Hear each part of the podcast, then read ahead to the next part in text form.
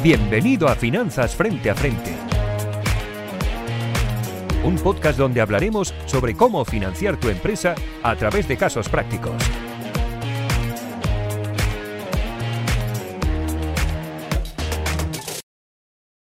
Bienvenidos al podcast Finanzas Frente a Frente. Soy Jordi Altimira, partner de Lanzamella Advisor, y hoy estoy con Marc Coloma, CEO y co-founder de Eurafood. ¿Qué tal, Marc? ¿Cómo, ¿Cómo estás? Muy bien, un placer estar aquí. Muchas gracias por invitarme, Jordi. Muchas gracias por, por estar con nosotros en un proyecto, el tuyo y el vuestro, tan, tan transgresor, tan, tan innovador. Y un poco, bueno, en primer lugar, cuéntanos, cuéntanos qué es Euro, Eurafood. Ya es muy conocido, ¿no? Mucha gente ya, ya, bueno, ha comprado ya el producto y lo ha experimentado, pero seguro que hay alguno que todavía está despistado. Cuéntanos qué es Eurofood. Mm. Aún queda mucha gente porque nos pruebe y, si los que nos habéis probado y no lo habéis hecho mucho tiempo, el, producto mejora constantemente, así que os animo a repetir. Pues Eura a día de hoy es, es el futuro de la carne. Mm, decimos que nos creamos por una misión, ¿no? que es empujar una transición proteica sentimos que la misma transición ¿no? que, hemos visto en la automoción, en las telecomunicaciones, en la energía, hace falta también en el sector alimentario, sobre todo en, cómo consumimos proteínas. Entonces, queremos reinventar y acelerar una transformación sobre la forma en la que comemos proteínas y lo hacemos desde dos ámbitos. Desde la, tecnología alimentaria, reinventar el concepto de carne tal y como lo conocemos y evolucionarlo, y la concienciación nacemos del activismo alimentario y para nosotros es muy importante entender que tenemos poder y que votamos cada vez que comemos, qué mundo construimos y, impulsamos las dos cosas. Y respecto al futuro de la carne, algo que desde el principio nos centramos es en cómo evolucionar la carne, ¿no? Una pregunta que nos hacen mucho es, oye, ¿por qué hacéis eh, albóndigas, hamburguesas y pollo vegetal en, si, eso ya existe, ¿no? Pues lo que queremos es evolucionar el concepto de hamburguesa, pollo o, albóndiga. Entendemos que hay un problema de sostenibilidad, hay un problema de salud, hay un problema para los animales. Entonces lo que queremos es defender ¿no? la misma experiencia culinaria que tanto nos gusta y que, forma parte de nuestra cultura, pero hacerlo de una forma que tenga en cuenta nuestra salud, el planeta y los animales. Y, allí estamos innovando ¿no? en los productos que hacemos, que no solo hacemos que sean una alternativa a la carne, ¿no? que, que sean más sostenibles, sino que sean su evolución, porque también los hacemos mucho más saludables, incluso de los que ya existían hasta ahora.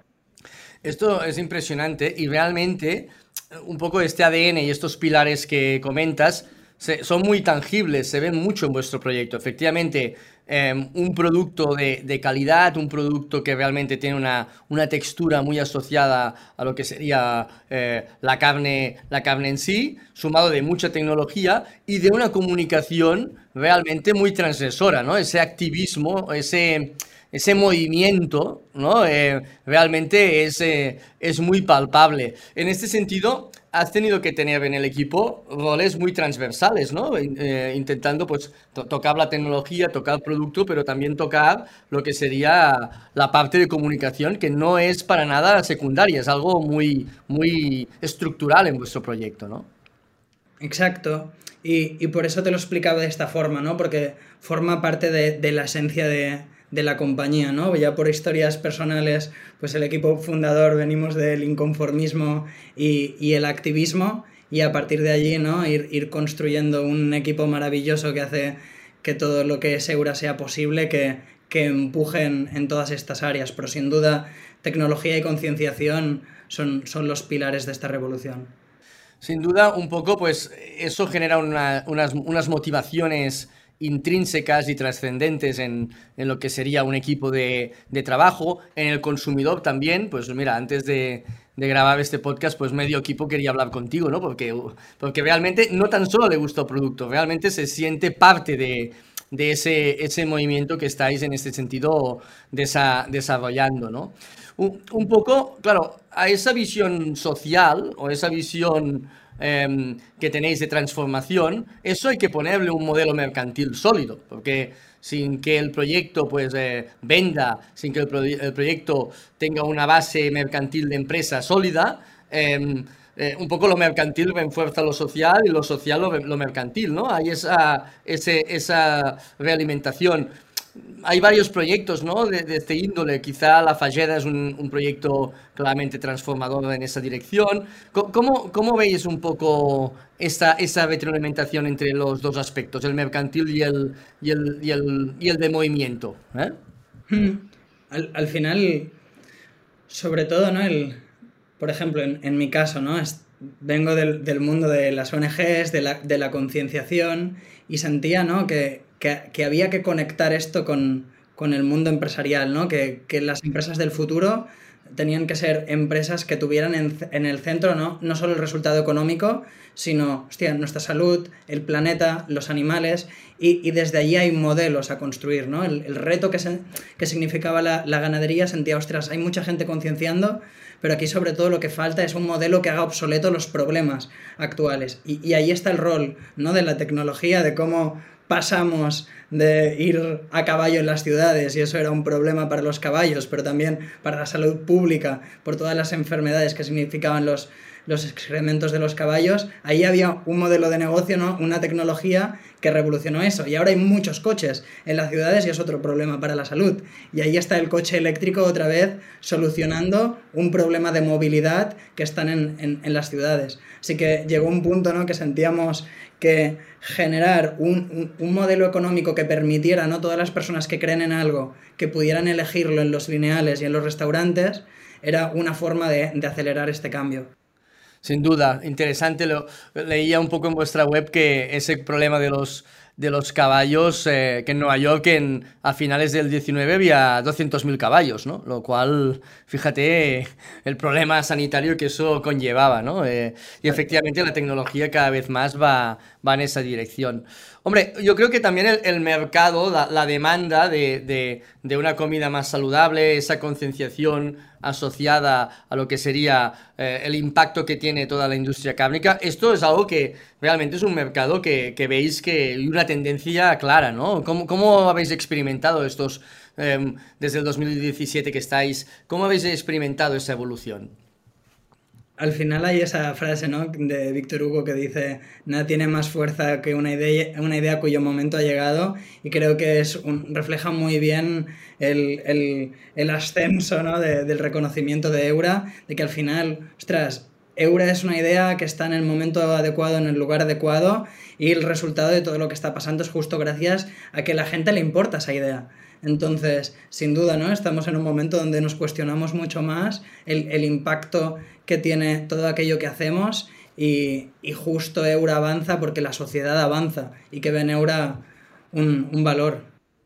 Y, y, en este sentido, tan contaminante es la industria cárnica. Es decir, a veces ponéis en vuestra comunicación, es muy interesante porque ese benchmark lo bajáis a, elementos que realmente son comparables, ¿no? Eh, ¿Cómo es de perjudicial un poco todo el proceso de industrial cárnico? Aparte de un poco al trato al animal, eh, un poco toda esa cadena de, asociada, cuéntanos un poco realmente cuando nos comemos un, bistec que, sucede. ¿Eh? Muchas cosas y hay, hay, muchos documentales que, que, dan mucha información al respecto, como Cowspiracy y Seaspiracy, que animo a la gente a, que conozca, ¿no? Cuáles son los datos más relevantes detrás de, de, todo esto. Pero cuando hablamos de las industrias más contaminantes, ¿no? Ya solo la ganadería genera más emisiones que todo el transporte junto combinado. Es más, ¿no? Estamos teniendo bastante... Eh, estuvimos hace poco en un, en, un, juicio contra el lobby cárnico porque hicimos pusimos una lona en Madrid que decíamos eh, una hamburguesa de carne contamina más que, que nuestro coche y, y, luego demostramos ¿no? en el juicio que es así, que solo una hamburguesa de 110 gramos, ya sea de cerdo, ternera o pollo, contamina más la, eh, la ternera, incluso hasta 10 veces más que las emisiones medias que genera el uso medio de, un coche al día usando las métricas del coche más vendido. Y, el problema de todo esto es que los animales es un, un intermediario muy ineficiente para conseguir carne, porque necesita muchísima cantidad de cereales y agua para conseguir muy, muy poca carne. Hay que tener en cuenta que, ostras, la ganadería consume un 80% del total de campos de cultivo que hay en el mundo, pero solo da, mm, da menos del 20% de las calorías. La, ineficiencia es, es, muy, muy alta. La conversión de cereales y legumbres depende del animal, va del 5 al 20%, mientras que la de proteína vegetal es más del 200%, llega a 400 o al 600%. Esto significa que usando la misma cantidad de legumbres y cereales podemos optar entre alimentar a toda Europa con carne de vaca o incluso hasta siete veces el planeta Tierra con eura. Y, y ahí está la clave de la magnitud, que a día de hoy hay muchísimos más animales en granjas que humanos viviendo. Sin duda, ese es un dato que reflejaba el libro de Sapiens, ¿no? Eh, en esa, hacía una reflexión en, las especies que habían crecido más en el planeta y, y, sin duda expresaba ese, ese dato y la ineficiencia asociada a, lo que sería la, la forma de alimentarnos. ¿eh? Eh, muy interesante. Y antes, sí, era interesante que hablabas ¿no? de, de, cómo la disrupción ha venido mucho desde, desde el mundo de, de, Internet y un poco lo que hemos visto ¿no? es que normalmente los modelos digitales han, han, generado que el valor se conecte más entre proveedor y, consumidor, ¿no? Quitando a veces intermediarios que no, no, no aportaban tanto valor y, y, encarecían y generaban problemas, ¿no? Y siento que con la ganadería es lo mismo. Es decir, al final cuando miramos carne es grasas, vitaminas, agua, proteínas, minerales, y eso también está en el reino vegetal, ¿no? Entonces, directamente de lo que se le da a los animales, somos capaces de, generar carne generando un impacto mucho más positivo. Y creo que esto es una, tendencia general de la, tecnología, ¿no? Cómo va aportando más valor y, sacando problemas de la ecuación. Muy bien, interesantísimo. Un poco, Mark, em, estáis ya muy presentes a, nivel de, lineal en, en pues, em, ya muchas eh, grandes superficies, incluso pues eh, eh, en Casa Mellé, estáis en, en varios, en la restauración. yo recuerdo que estaba en Donosti no hace mucho y, y pedí un delivery y, estabais allá presentes en, en, un delivery de Donosti de, de, un, de un, bar de tapas que, y, me, chocó, ¿no? Es decir, esa capilaridad en lo que sería el, el, el, colocar un poco el, el producto Em, a nivel comercial, a nivel de ventas, ¿cómo, ¿cómo lo habéis hecho? Es decir, realmente ha sido, ha sido un crecimiento muy interesante, ¿no? Vuestra presencia en muchos lugares. Horas, esfuerzo, visión y, aportar valor. bueno, al, al, final, sin duda estamos resolviendo un problema real, ¿no? nos gusta la textura de la carne, nos gusta el sabor de la carne como sociedad, entonces estamos solucionando algo real y, es muy interesante que cuando la gente prueba el producto le sorprende, le gusta, luego ve los ingredientes, flipa, ve el impacto que tiene, también alucina, entonces estamos resolviendo algo que es real y eso ha generado ¿no? un efecto bola de nieve que, ha hecho que, el crecimiento sea exponencial. Sí, sí, realmente lo es, ¿no? Un poco también, Mark, en este, en este podcast, ¿no? Que comentamos pues de diferentes casos de, negocio real, eh, comentamos casos de que se han financiado con diferentes tipologías de inversores y un poco en el mundo más de, ecosistema de emprendeduría, pues estamos muy, muy acostumbrados a lo que sería eh, tratar pues, proyectos que son más digitales, proyectos más eh, fintech, más SaaS, más mobile, más marketplace, típico, típicos proyectos que en base a un concepto de escalabilidad, pues lo que sería más el venture capital o inversión privada está más ah, habituada a la inversión, ¿no? Eh, yo creo que hay realmente pues un gran movimiento en otra tipología de proyectos, ¿no? Es decir, proyectos también industriales, proyectos también de, de mayor componente de I D I, proyectos como FoodTech, ¿no? Como vuestro vertical que realmente pues ha, ha cogido eh, mucha, mucha dimensión. Entonces, un poco la pregunta es, ¿cómo, ¿cómo habéis realizado ese roadmap de financiación? Hace poco que lanzasteis una, una operación de crowdfunding que se realizó en, en 24 horas, pues lograsteis eh, captar pues, 4 eh, millones ¿no? de financiación. Eso realmente pues, es, ha sido espectacular. Pero ¿cómo, cómo, esos inicios, eh, esos dos primeros años, cómo lograsteis lanzar desde un punto de vista financiero el proyecto? ¿no? Hmm. Es muy interesante que hemos vivido toda la transformación de cuán sexy se ha vuelto el, el sector food tech y, ha evolucionado mucho la forma de financiación de Eura con, con esta evolución del sector. Al final hay algo muy interesante que ahora está clarísimo, ¿no? De que la alimentación es el nuevo Internet y que teniendo en cuenta cuántos humanos vamos a ser, cómo están cambiando los hábitos de consumo a nivel global, hay una oportunidad de disrupción increíble. Y es más, ¿no? Es que la industria alimentaria es una industria de más de 5.000 millones de, euros y, solo la carne 1,4, perdona, trillones, 1,4 trillones. Y se espera que en, en, menos de 30 años la mayoría de carne que comemos no vendrá de animales. Entonces, eso genera ¿no? que ahora mismo ah, haya muchos inversores y mucho interés ¿no? para, para, construir este futuro de la alimentación. Cuando comenzamos todo esto no, no, existía aquí, entonces al principio eh, dedicamos mucho, muchas horas y, empezamos con bootstrapping y, al final las famosas tres Fs y mucho endeudamiento. Esto fue el, principio y a partir de allí ya fuimos a, Venture Capital de, Estados Unidos, de San Francisco, especializado ¿no? en, este concepto de transición proteica y también business, business angels europeos con contract record en, food y, en internet. Y em, empezamos así eh, con, con, diferentes notas convertibles que ahora se han, se han consolidado en, en, estas series A, que han tenido 4 millones de, de, crowd equity por cómo creemos en el concepto de comunidad y que el total acumulado han, han sido 16 millones de euros, liderado por Venture Capital y en el que también han formado Business Angels y Family Office europeos. Interesante, ¿no? Es decir, es ese momento inicial más bootstrap, de tercera F, que un poco entiendo que también accedéis allá a financiación pública, ¿no? Como elemento que, que os puede ayudar a, a, a, lo que es ese crecimiento.